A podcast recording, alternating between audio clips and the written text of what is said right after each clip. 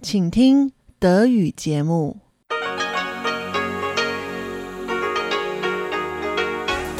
Hier ist Radio Taiwan International. Herzlich willkommen zum halbstündigen deutschsprachigen Programm von Radio Taiwan International. Am Mikrofon begrüßt Sie Ilon Huang. Und das haben wir am Mittwoch, den 4. August 2021 für Sie im Programm.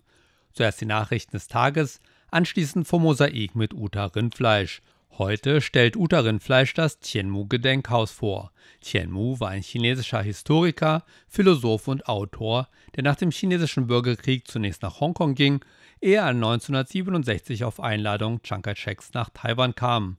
Seine ehemalige Residenz befindet sich auf dem Campus der Suzhou-Universität in Taipei und ist als Tianmu-Gedenkhaus der Öffentlichkeit zugänglich. Und zum Abschluss das Wirtschaftsmagazin mit Ilon Huang Heute mit dem zweiten Teil des Gespräches mit Josh Horn, dem Mitgründer und Teamcaptain des taiwanischen Fahrradherstellers Turn, aus Anlass des zehnjährigen Jubiläums der Firma. Unter anderem spricht Josh Horn über die Wichtigkeit des Teams und dem Ziel der Firma, mehr Autofahrten durch Fahrradfahrten zu ersetzen. Doch hören Sie zuerst die Nachrichten des heutigen Tages.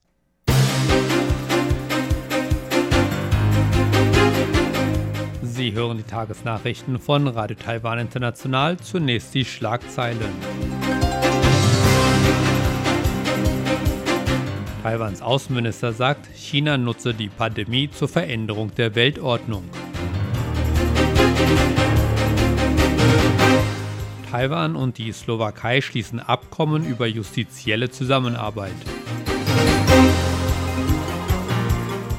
Und Europäisches Gericht weist Klage auf Anerkennung der taiwanischen Staatsangehörigkeit ab. Und nun die Meldungen im Einzelnen.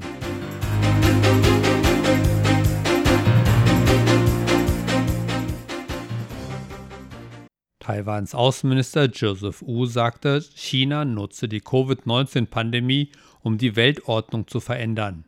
In einem am Dienstag ausgestrahlten Interview mit dem Redaktionsnetzwerk Deutschland rief Wu die Demokratien in aller Welt dazu auf, zusammenzustehen. Wu sagte, dass Deutschland und Taiwan gemeinsame Werte teilen. Beide Länder arbeiteten zusammen, um Demokratie, Freiheit und Menschenrechte weltweit zu verteidigen, sagte er. Wu lobte die Entscheidung Deutschlands, zum ersten Mal seit fast zwei Jahrzehnten ein Kriegsschiff in das südchinesische Meer zu entsenden. Dieser Schritt stehe im Einklang mit den Leitlinien der deutschen Regierung für die indopazifische Region. Wu unterstrich, dass dies auch eine positive Botschaft an gleichgesinnte Länder wie Taiwan sei. Wu wies darauf hin, dass gemeinsame Erklärungen auf einer Reihe von hochrangigen Gipfeltreffen die Bedeutung des Friedens in der Taiwanstraße bekräftigt haben.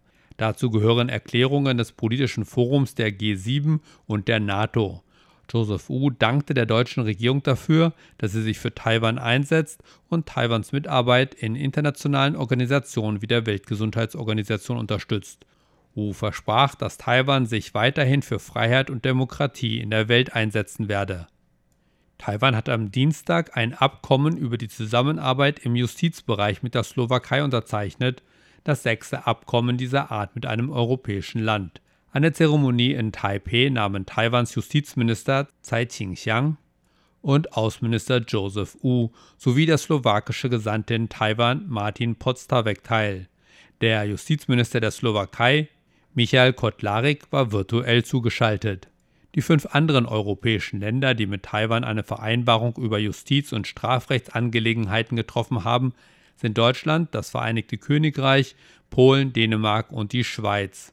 Im Rahmen der Zusammenarbeit, deren Abschluss mehr als vier Jahre dauerte, werden beide Seiten praktische Erfahrungen bei der Strafverfolgung austauschen, bei der Auslieferung von Straftätern zusammenarbeiten und die Rechtshilfe verbessern.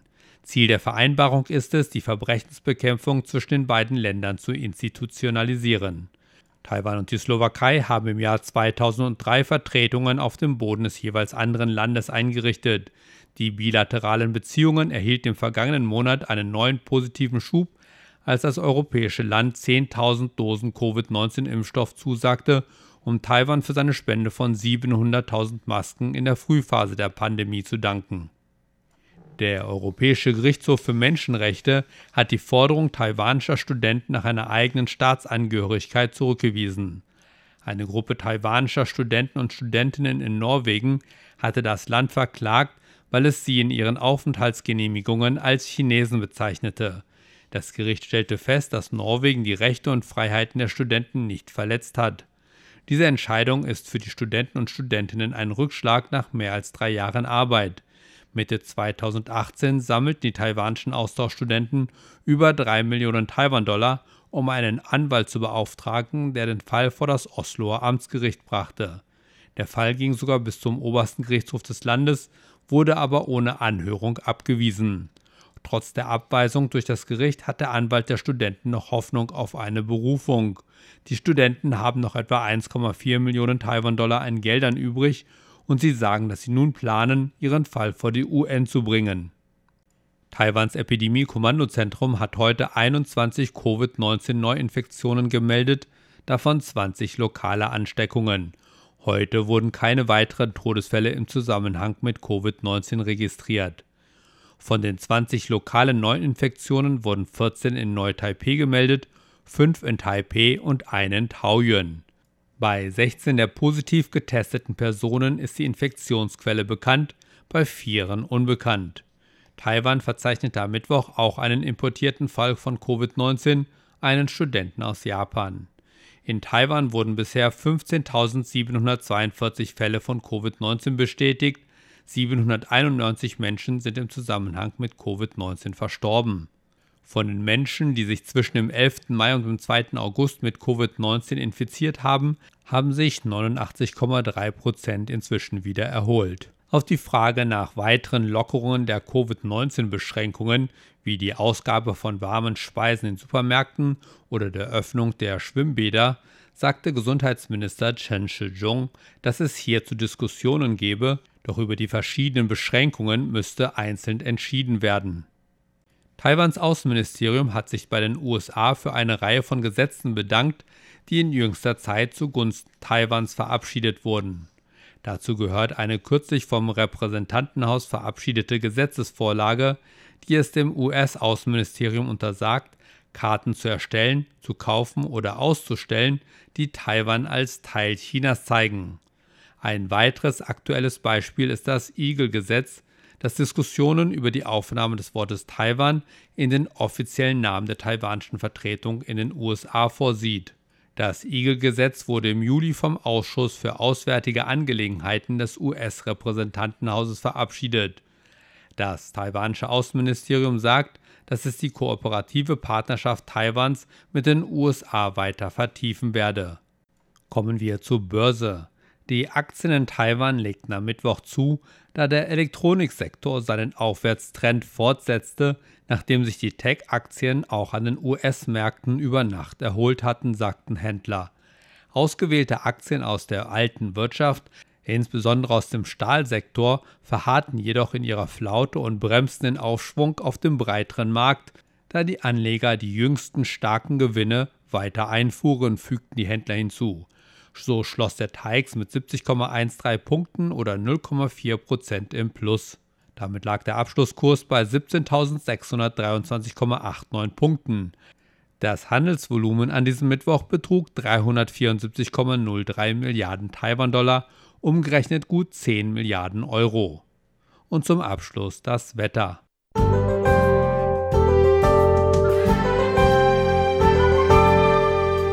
Ganz Taiwan war es heute stark bewölkt. Während es im Süden den ganzen Tag jedoch zu teilweise heftigen Niederschlägen kam, blieb es im Norden bis zum Nachmittag trocken, ehe es auch hier zu teilweise heftigen Niederschlägen kam. Immerhin sorgen die Niederschläge für etwas niedrigere Temperaturen. Die Höchsttemperaturen lagen im Norden bei 30 Grad, im Osten erreichten die Höchsttemperaturen 32 bis 34 Grad, während sie in Südtaiwan auch nur 30 Grad erreichten. Und nun die Vorhersage für morgen, Donnerstag, den 5. August 2021. Auch morgen ist es im ganzen Land weiterhin stark bewölkt und es kommt zu teilweise heftigen Niederschlägen. Im Norden liegen die Höchsttemperaturen bei 32 Grad, im Osten erreichen sie ebenfalls bis zu 32 Grad, während sie im Süden wieder nur bis auf 30 Grad steigen. Und das waren die Nachrichten des heutigen Tages. Weiter geht es nun mit dem Programm für Mittwoch, den 4. August 2021. Weiter geht es nun mit dem Mosaik und Uta Rindfleisch. Heute nimmt Uta Rindfleisch uns mit zum Tianmu Gedenkhaus.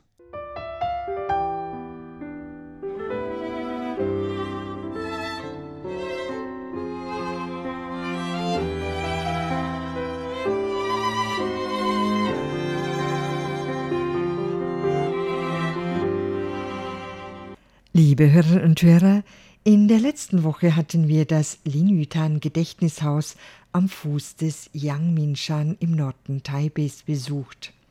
Noch etwas weiter unterhalb, am hinteren Ende des Campus der Suzhou-Universität und nicht weit vom Nationalen Palastmuseum entfernt, gibt es ein weiteres Gedächtnishaus, das Tianmu-Gedächtnishaus. Tianmu war ein Geschichtswissenschaftler und Erzieher, der anders als Lin Yutang nie im Ausland studiert hatte, sondern auf dem chinesischen Festland eine ganz traditionelle Erziehung genossen hatte. Normalerweise würde man von der Station Tientan der roten Linie der MRT mit dem Bus Nummer 340 oder R30, S18 oder S19 bis zur Haltestelle Suzhou Universität fahren – und dann auf der Linzi-Straße durch den Campus der Suzhou-Universität gehen. Doch diese ist infolge der Pandemie nun für Außenstehende geschlossen.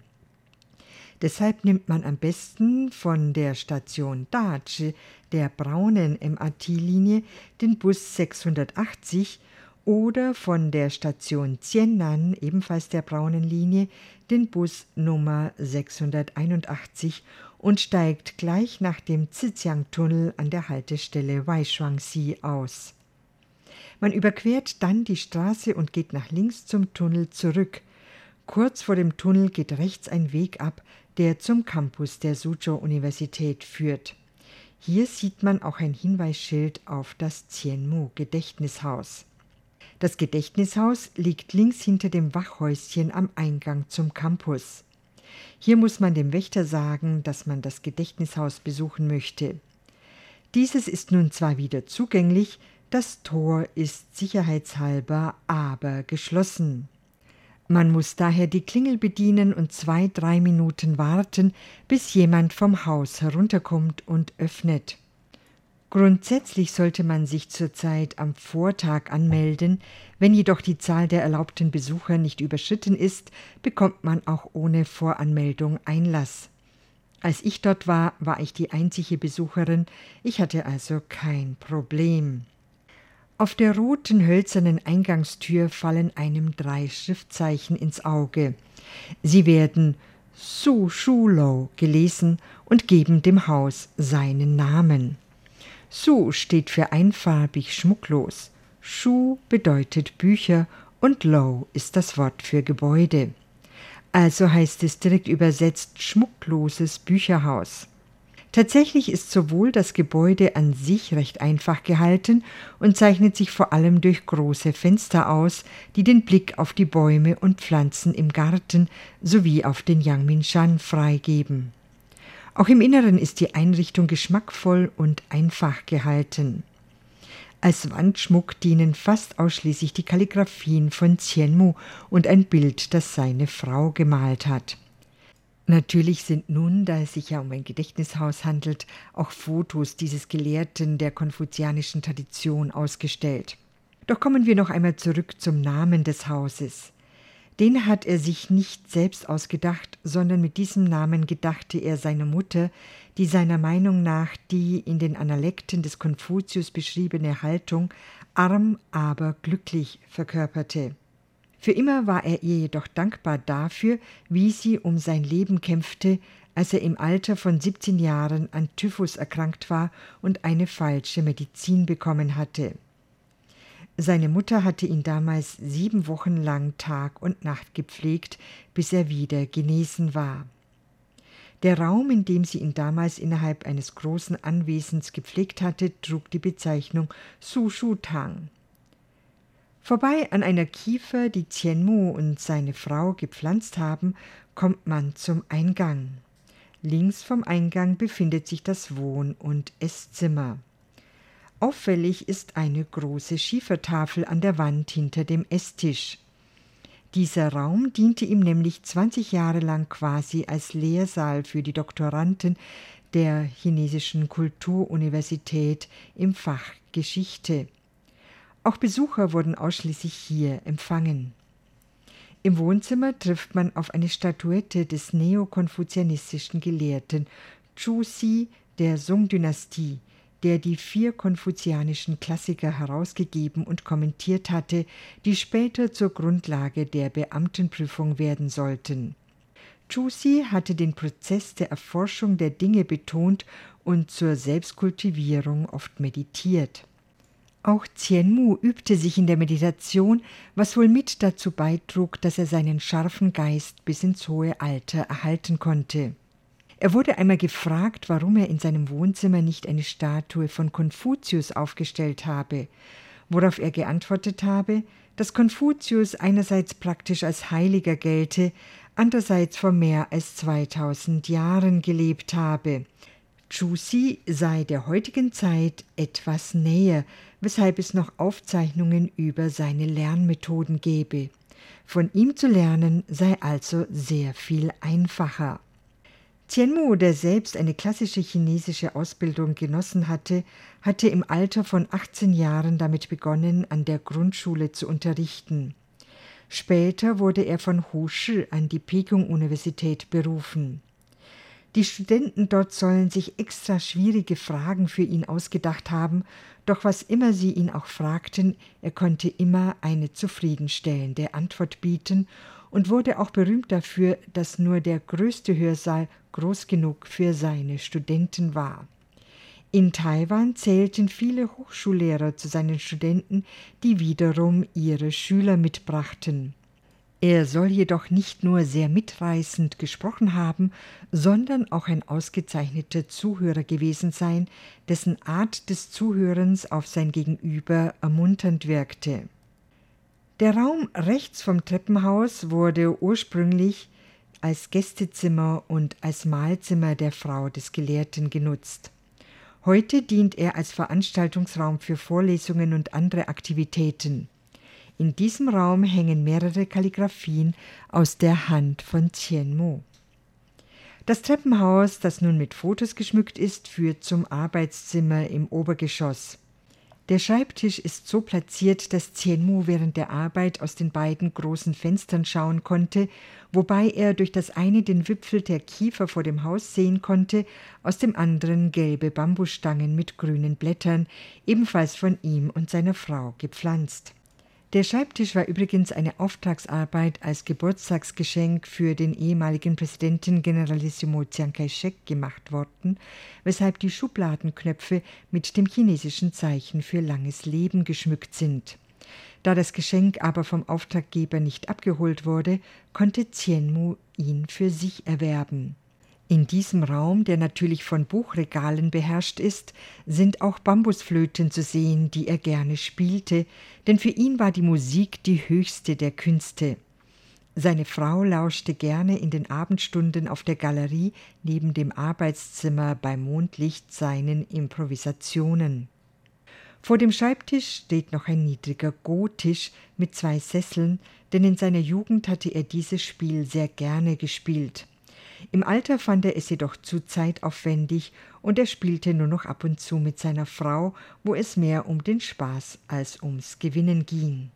Im Obergeschoss findet man neben der erwähnten Galerie, auf der Tienmu oft in Gedanken versunken hin und her ging, noch das Schlafzimmer des Ehepaars sowie einen Raum, der nun für Wechselausstellungen genutzt wird. Hinter dem Haus wurde im ehemaligen Gewächshaus, das Frau Zien für die Orchideenzucht nutzte, ein Teehaus eingerichtet, das zurzeit aber noch geschlossen ist. Ich persönlich habe den Besuch im Tienmu-Haus sehr entspannend und bereichernd erlebt, doch leider gibt es überhaupt keine Informationen in Englisch. Mit Ausnahme des Parkplatzes, den Sie vermutlich nicht benötigen, ist im Gegensatz zum Lingyutang Gedächtnishaus so gut wie nichts auf Englisch beschildert. Am besten kommt man also mit einem chinesisch sprechenden und lesenden Freund hierher. Wie auch das Lingyutang Gedächtnishaus liegt das Tiemu-Haus im Taipei Ortsteil Shilin, der übersetzt Gelehrtenwald heißt. Damit ist diesem Namen also alle Ehre gemacht.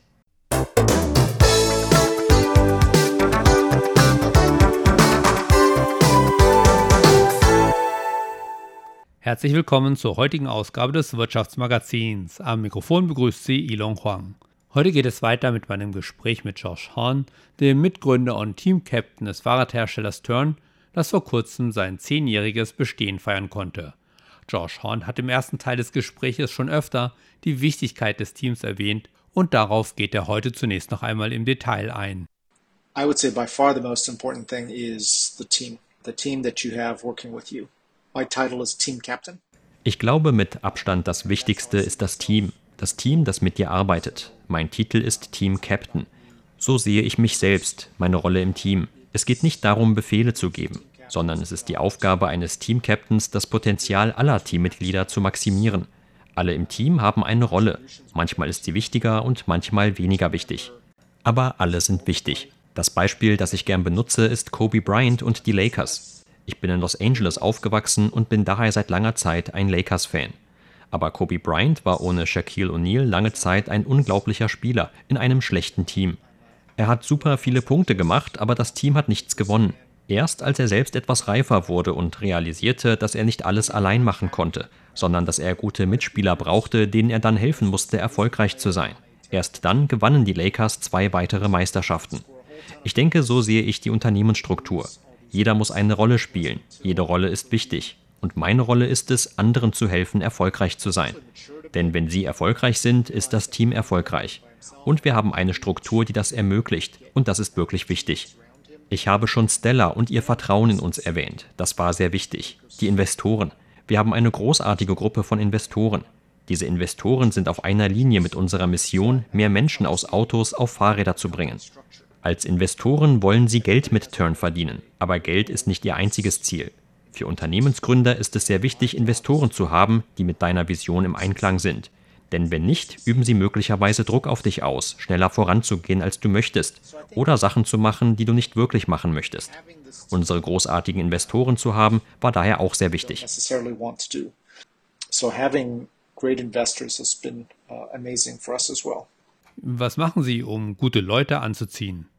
We also have a, a pretty interesting company structure. The compensation structure at the wir haben außerdem auch eine ziemlich interessante Unternehmensstruktur. Da ist zum Beispiel unsere Vergütungsstruktur. Als wir das Unternehmen strukturierten, habe ich die Vergütung basierend darauf strukturiert, was ich mir wünschen würde, wenn ich in einer Firma arbeiten würde. Meine Einstellung war immer, dass es mir nichts ausmacht, mir den Hintern aufzureißen, aber ich möchte am Erfolg teilhaben. Ich glaube, viele tatkräftige, hart arbeitende Personen sind so. Und das sind die Personen, die wir möchten. Wir verlangen viel. Wir sind keine Mikromanager, die sagen, mach A, B und C. Aber wir erwarten, dass du hart arbeitest. Aber wenn das Unternehmen Geld verdient, hast du Anteil am Erfolg. Fast alle im Unternehmen sind Anteilseigner und sie teilen den Gewinn gemäß einer öffentlichen Formel. Wir wissen aber auch, dass Geld nicht alles ist. Zeit ist sehr wertvoll. Und womit wir gerade experimentieren, ist eine Viertageswoche. Das heißt, dieses Jahr haben wir drei Monate, in denen wir nur vier Tage in der Woche arbeiten. Wir arbeiten vier Tage lang neun Stunden pro Tag, also 36 Stunden. Und dann haben wir ein dreitägiges Wochenende. Das sind so Sachen, mit denen wir experimentieren. Ich denke, das ist ein weiterer Aspekt, wie man sein Unternehmen organisiert und wie man mit seinen Mitarbeitern und Mitarbeiterinnen umgeht. Wenn man Menschen nicht gut behandelt, bleiben sie auch nicht dabei, um dir zu helfen, die Herausforderungen zu überwinden. Daher denke ich, es ist wichtig, die richtige Struktur zu haben und die richtigen Personen anzuziehen, um Herausforderungen zu überwinden. Also Nun konnten Sie wegen Covid-19 keine richtige Feier zu Ihrem zehnjährigen Bestehen veranstalten. Was haben Sie stattdessen gemacht? That's a good question too, right? Uh, so June 18th is our birthday we we had a plan. You know, we we actually had a nice company trip planned. Das ist auch eine gute Frage. Unser Geburtstag ist der 18. Juni. Wir hatten tatsächlich einen Firmenausflug an einen schönen Ausflugsort geplant. Stattdessen haben wir dann ein globales Zoom-Meeting gemacht. Unser Team aus der ganzen Welt hat sich dazu eingeschaltet. Etwa drei Viertel von uns sind in Taipeh. Dann haben wir ein Team in China. Wir haben unsere Kollegen in den USA verstreut und unsere Kollegen in Europa. Aber es war großartig, all diese Gesichter auf einem Bildschirm zu sehen. Tatsächlich auf zwei Bildschirmen. Einer hat nicht gereicht. Wir haben uns die alten Geschichten erzählt. Einige von unseren jüngeren Kollegen haben wahrscheinlich einige der alten Geschichten noch nicht gehört. Das heruntergekommene Hotel in Las Vegas, der Origami-Vogel, wie er auf den Tisch geworfen wurde. Wir zeigten ein Video. Es war großartig, denn eines unserer Teammitglieder, Eric, lief damals auf der Loungeparty herum, hielt jedem die Kamera ins Gesicht und fragte alle, wie es ihnen ginge und was sie dachten. Er war damals super nervig, aber es heute zu sehen ist super wertvoll. Alle hatten etwas mehr Haare, waren wahrscheinlich etwas dünner. Aber es war großartig, das Video zu sehen. Ich weiß nicht, ob wir noch eine formelle Feier haben. Ich denke, aufgrund von Covid-19 wird es leider eine Weile dauern, bis wir uns alle persönlich treffen können. Ich selbst sitze gerade in einem Hotel in Taiwan in Quarantäne. Und ich bin hier für weitere elf Tage. Das ist hart. Aber das Schöne ist, wenn wir uns sehen, freuen wir uns darüber. Wenn wir uns zur Messe wie der Eurobike oder zu Produktmeetings treffen, dann freuen wir uns, uns zu sehen, zusammen Fahrrad zu fahren und so weiter. Es war vor einigen Jahren, als ich auf einmal dachte, Mensch, ich freue mich darauf, die Leute zu sehen. Es ist doch ein cooles Gefühl und sagt einiges über dein Unternehmen aus, wenn man sich darauf freut, seine Mitarbeiter und Mitarbeiterinnen zu sehen. In der Vergangenheit haben wir die Produktmeetings gleich nach den Messen drangehängt, um das Geld für extra Flüge zu sparen. Aber es war immer mein Traum, sich mal an einem coolen Ort zu treffen, dort Fahrrad zu fahren und sich über Fahrräder zu unterhalten. Aber wir hatten nie den Etat dafür. Doch jetzt haben wir das Geld.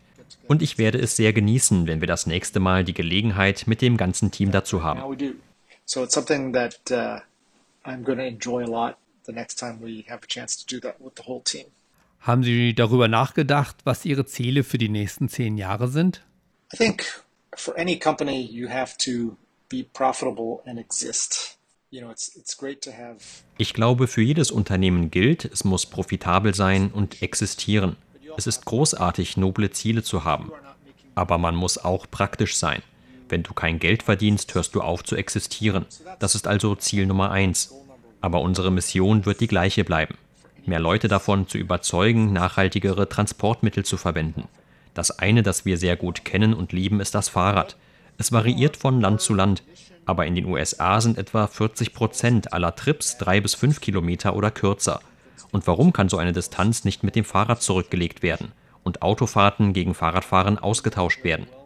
Es geht ja nicht nur um Gesundheit, es geht auch darum, den Planeten zu retten. Wir setzen uns gerade mit den Konsequenzen des Klimawandels auseinander und es wird immer schlimmer werden. Wir sind gerade erst am Anfang von zum Beispiel sehr ernsten Wettereffekten. Wir sehen das an den immer stärkeren Stürmen, an diesen schrecklichen Hitzewellen in gewissen Teilen der Welt.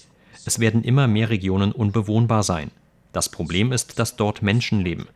Daher ist es wirklich wichtig für uns alle, Änderungen in unserem Leben vorzunehmen. Und das Einfachste ist, eine 5 Kilometer Autofahrt gegen eine 5 Kilometer Fahrradfahrt zu tauschen. Das hat einen großen Einfluss auf die Menge an CO2, die wir produzieren genauso wie auf die Umweltverschmutzung insgesamt und auf die Notwendigkeit, nach fossilen Energieträgern zu suchen. Es gibt also viele Gründe, mehr Fahrrad und weniger Auto zu fahren. Das war und bleibt unser Ziel. Es wird hoffentlich immer mehr Spaß machen, je innovativer wir werden. Aber es ist auch großartig zu sehen, dass immer mehr Leute beginnen zu verstehen, dass Fahrradfahren eine tolle Möglichkeit ist, um sich fortzubewegen. Als ich mit dem College fertig war, inzwischen schon eine lange Zeit her, war mein erster Job in Silicon Valley. Als ich dann meinen Freunden erzählte, dass ich nach Taiwan ziehen würde, um Fahrräder zu produzieren, war das Erstaunen groß. Man konnte sich nicht vorstellen, dass ich Silicon Valley verlassen wollte, um nach Taiwan zu ziehen und Low-Tech-Fahrräder zu produzieren. Aber das Coole ist, dass viele der gleichen Freunde jetzt auf mich zukommen und fragen, ob ich ihnen nicht einen guten Preis für eines unserer Fahrräder machen könnte.